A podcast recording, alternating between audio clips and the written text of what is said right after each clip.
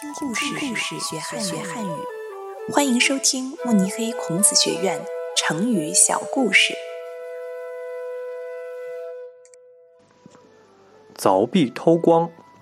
西汉时期，有一位大臣名叫匡衡，他从小就热爱学习和看书，但是由于家境贫寒，他的父亲没有钱供他上学，也没有钱。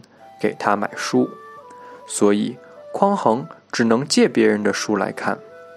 几年后，匡衡长大了，必须到田地里帮父亲干农活。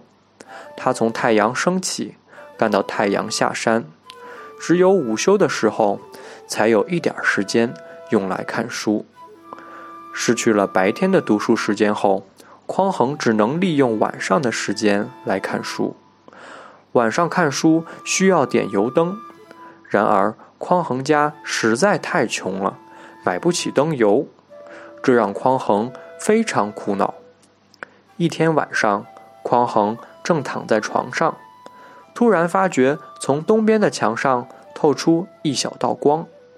他走过去一看，发现墙壁上有一道小缝，邻居家的灯光穿过这道小缝照了进来。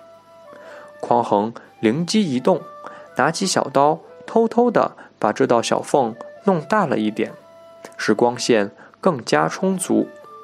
之后，匡衡每天晚上都会坐在这道小缝前，借着邻居家的灯光看书。